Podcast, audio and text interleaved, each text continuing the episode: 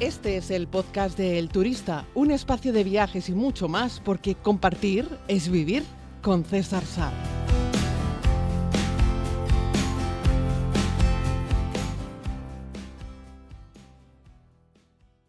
Saludos a todos y a todas, querida comunidad. Vengo hoy con un podcast breve, al menos aspiro a que así lo sea, en el cual pretendo que hagamos una pequeña reflexión sobre los beneficios que tiene viajar, tanto al individuo como los beneficios que tiene para el desarrollo humano en general.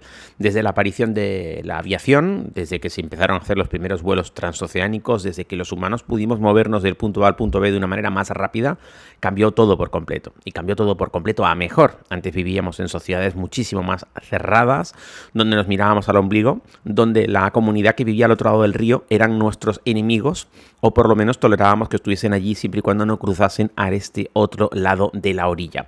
De ahí que yo tengo una visión muy universalista del planeta y de una forma utópica yo querría un mundo sin fronteras, que eso no quiere decir que seamos todos iguales. A mí me gusta que en el mundo existan diferencias, porque lo que muestran sobre todo es la diversidad cultural, y social que tenemos. A mí me encanta que los chinos sean como los chinos, que coman lo que coman, que hablen como hablen y que haya tanta variedad, pues en eso, en el idioma, en la gastronomía, en la forma de relacionarnos, me parece que es muy enriquecedor. Pero eso no significa que tengamos que dejarlo todo metido en un cajón. De ahí que viajar me parece que tenga muchos beneficios. Cuanto más viaja el ser humano, más tolerantes somos, más permeables somos.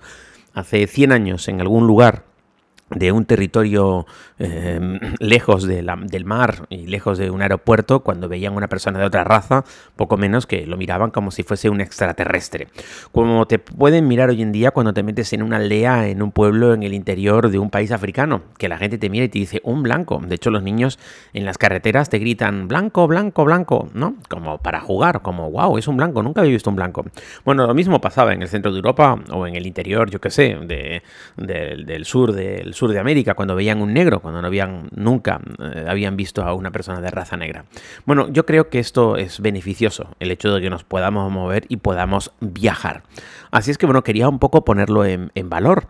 Eh, a lo largo de, este tiempo hemos descubierto que el movimiento y los procesos migratorios han tejido una red de beneficios que van mucho más allá de las fronteras físicas. Hoy escuchamos música de diferentes lugares del mundo. Yo que sé, el K-pop, por ejemplo, ha triunfado en, todo, en toda Europa y también en Estados Unidos. Sin embargo, en toda la zona sur o, por ejemplo, en España, en Canarias, eh, ha triunfado, por ejemplo, la música latina. Hablamos el mismo idioma, pero estamos eh, llenos de cantantes, de compositores que vienen del otro lado del Atlántico y nos encanta disfrutarlos, bailar con ellos, sentir su ritmo, etc. Eh, no hubiésemos escuchado nada de jazz o de blues, pues sin esos procesos migratorios, en aquel caso, vale, involuntarios, eran esclavos, pero con, sin ese proceso migratorio de África hacia América y esa mezcolanza. Y así podríamos empezar y no terminar. Los italianos no comerían... Eh, pasta con tomates y los españoles no hubiesen traído el tomate. Bueno, de esto hemos hablado muchas veces, ¿no? Pero la apertura de las sociedades continúa cuanto más viajan los ciudadanos que viven en ella, cuanto más se mueven, cuanto más convergen y nos vamos entrelazando y se crea un mosaico muy rico y muy diverso. Tú puedes seguir siendo fan de comer tortilla española, está muy bien, tortilla de papas y además un día te puedes ir a una arepera y comerte una arepa, que es algo tan venezolano. Pero eso no quita para que no seas fan de los bollitos de canela de cinnamon, que son tan típicos del norte de Europa. Y así suma y sigue, lo vemos también con la celebración. Nosotros celebramos los Reyes Magos, pero ahora también celebramos Halloween. Bueno, Nunca fue algo español, pero parece que empieza a serlo también. Ahora hay un montón de colegios en los que los niños no estudian eh, cristianismo, catolicismo en concreto, estudian historia de las religiones y celebran también el Diwali indio, que es tan entretenido y que yo os cuento. Me gusta ir allí a India e intentar entenderlo, que no es fácil, pero es muy entretenido. Y yo creo que si no hubiese estado nunca en la India y de repente en mitad de un barrio celebrando el Diwali en un barrio de Madrid, una comunidad india con 300 miembros se dedican a lanzarnos polvos de colores, posiblemente pensaría que están locos, no entendería absolutamente nada. Ahora si lo veo diría, ay, qué interesante, qué curioso, están celebrando el Diwali, al igual que la celebración del Año Nuevo Chino. Imagínate que en, que en Chinatown de Nueva York, como cada año, con la celebración del Año Nuevo, sacan el famoso dragón y hacen una serie de bailes, fuegos artificiales y montan una fiesta increíble. Gracias a que salimos, a que vemos, a que exploramos, gente como yo no solamente sale para explorarlo, sino también para recopilarlo y compartirlo, pues somos mucho más universalistas. Y yo creo que esa es una palabra muy bonita porque a veces hablamos solamente de globalización como algo malo. No me quiero meter en ese tema. A mí me parece que la globalización en términos generales es buena, que no la homogeneización.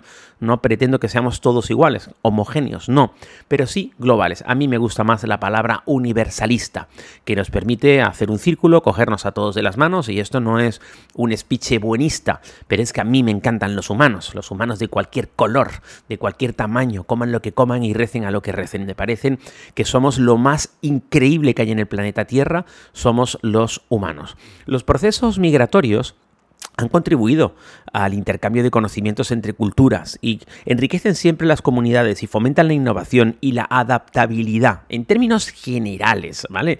Ya sé que hay algunos casos concretos de procesos migratorios, de comunidades que se instalan del punto A al punto B y que en ese punto B pues no se integran o no tienen ningún interés por conocer la cultura del lugar en el que están emprendiendo una nueva vida. Esa sería otra historia. Pero en, términos generales, a lo largo de la historia, no lo miramos en los últimos Perdón, no lo miramos en los últimos 50 años. A lo largo de la historia, los procesos migratorios han enriquecido a los países receptores. De esto hice una entrevista hace muchos años al responsable de migraciones de Naciones Unidas, digo hace como 15, 20 años, cuando hacía entrevistas en la televisión. Voy a tener que parar un segundo. Bueno, para ustedes esto ha sido nada, un corte. He tenido que levantarme, beber agua, me atraganté.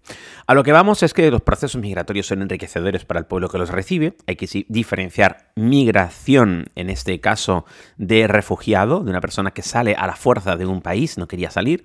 En general, los emigrantes son personas que han pensado mucho antes de tomar la decisión y quieren salir para buscar una vida mejor, que es muy lícito, porque como bien sabemos, nadie elige el país en el que nace, por lo tanto es súper injusto decir que vuelvan a su país, que se queden allí, como diciendo, ese es su país, este es el mío, como si tú hubieses eh, mediado en algo, en la decisión de haber nacido donde has nacido. Simplemente hemos tenido la gran suerte de nacer donde hemos nacido y otros humanos han tenido la mala suerte de nacer en un lugar con muchas menos posibilidades. De lo que sí podemos estar orgullosos es que nuestra sociedad en la que estamos hoy ha sido fruto del desarrollo, el trabajo y el esfuerzo de un montón de otros humanos en el pasado.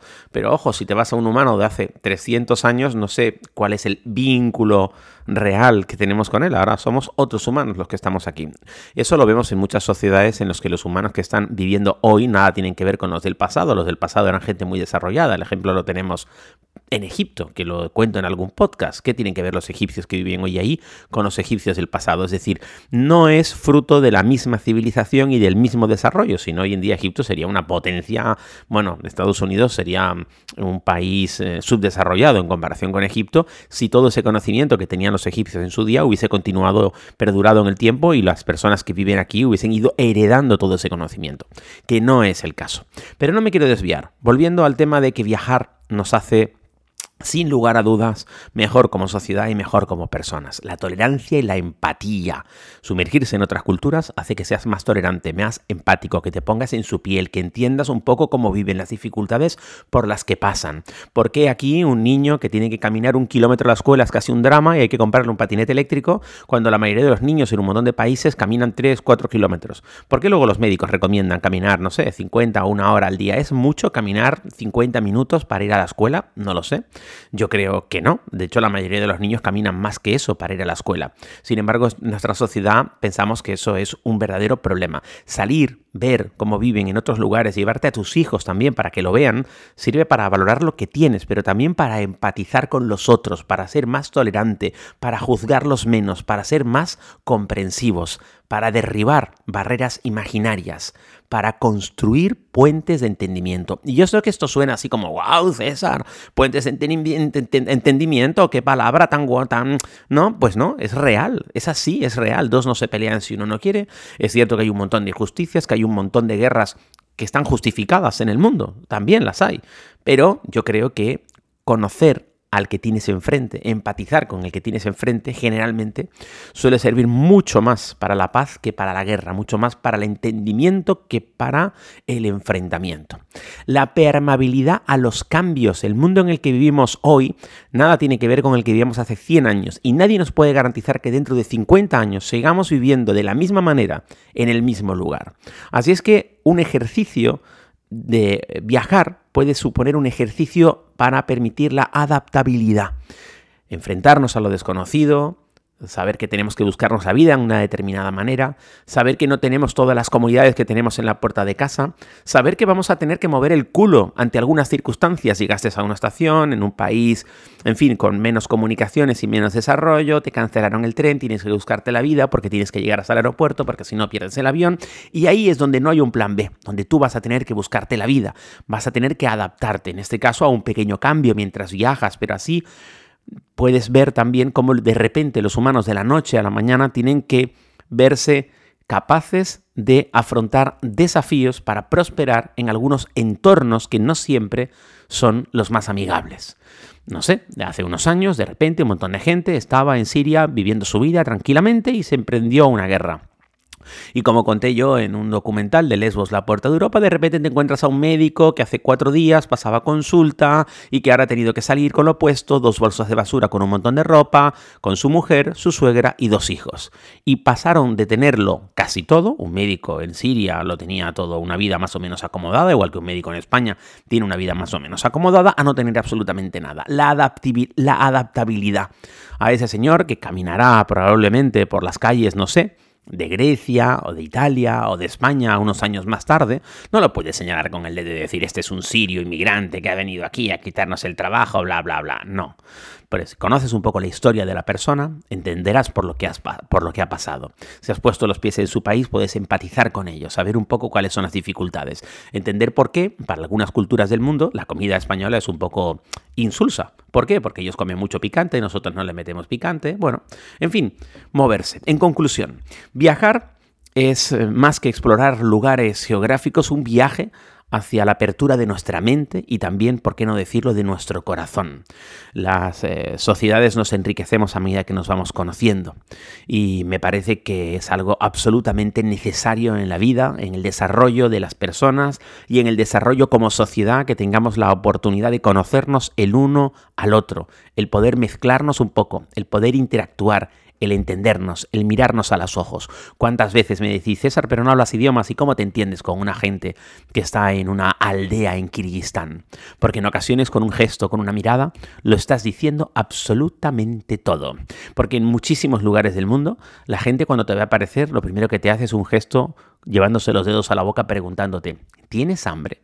Porque saben que la primera necesidad que hay que cubrir para un ser humano es la de beber y comer. Por eso en la mayoría de los lugares menos desarrollados del mundo, lo primero que te ofrecen es algo para comer, aunque ellos tengan poco, pero tienen algo. Y ese algo, saben que a lo mejor parte de ese algo tú lo podrías necesitar para algo tan fundamental como mantenerte con vida. De ahí ese primer gesto de ¿tienes sed? ¿Tienes hambre? Algo que han hecho históricamente nuestras abuelas que han vivido guerras o posguerras. Ay, al nieto, ¿quieres beber? ¿Quieres comer? ¿Quieres comer algo, mi niño? ¿Tienes hambre? Esa aparente obsesión por darte de comer es porque es la primera de las necesidades. Algo que solamente tienen en cuenta quienes realmente han pasado uno o dos días en sus vidas sin comer o comiendo poco. Viajar nos hace libres. Un abrazo muy grande, querida comunidad, y regresamos mañana. Y si aún no lo has hecho, puedes suscribirte a más contenido en los diferentes canales como YouTube, Instagram o Facebook buscando a César Sar. Gracias por escuchar este podcast El Turista, que es gratuito porque compartir es vivir.